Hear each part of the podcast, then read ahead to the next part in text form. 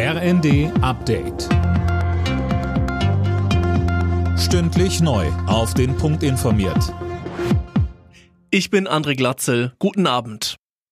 Kanzler Scholz hat ein weiteres Mal mit Kreml-Chef Putin telefoniert und dabei ein weiteres Mal eine Waffenruhe in der Ukraine gefordert. Mehr dazu von Anne Brauer. Scholz twitterte im Anschluss drei Dinge aus dem Telefonat. Es müsse schnellstmöglich einen Waffenstillstand in der Ukraine geben. Putins Behauptung, dass dort Nazis herrschten, sei falsch.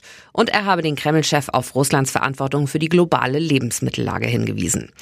Regierungssprecher Hebestreit räumt ein, dass man nicht zu große Hoffnung haben soll, dass solche Telefonate tatsächlich etwas bringen, aber man dürfe nichts unversucht lassen. Die Umweltminister der Länder machen sich für ein Tempolimit auf deutschen Autobahnen stark. Und zwar als befristete, aber sofortige Maßnahme, um den Spritverbrauch zu senken und gerade mit Blick auf den Ukraine-Krieg die Abhängigkeit von Energieimporten zu senken.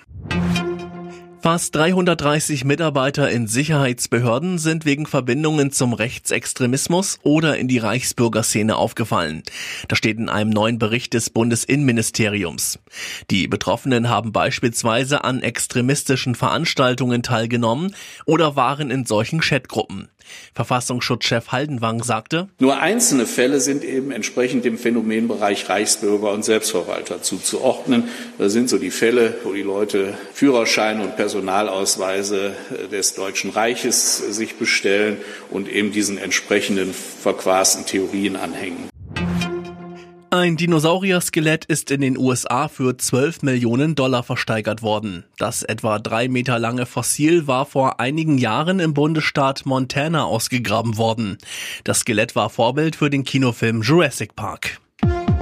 Alle Nachrichten auf rnd.de